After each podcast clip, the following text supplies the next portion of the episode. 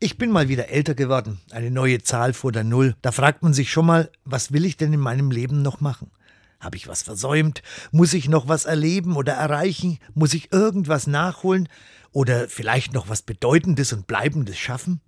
Ach nein, wozu denn? Ich habe bisher gelebt und geliebt und gearbeitet und es war gut so, wie es war. Und auch das, was nicht so toll schien, hat sich im Nachhinein als ganz in Ordnung herausgestellt. Ich kann zufrieden sein. Nicht immer mit mir und dem, was ich gemacht habe, aber mit meinem Leben. Und deswegen kann ich, wenn es denn immer an der Zeit ist, gelassen Geburtstag feiern. Ich freue mich über jeden und freue mich auf jeden. Und wenn ich 80 oder 90 werde, gut.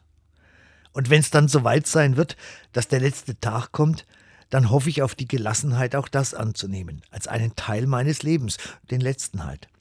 Und ich hoffe, dass ich dann auch für das Ende meiner Saison dankbar bin.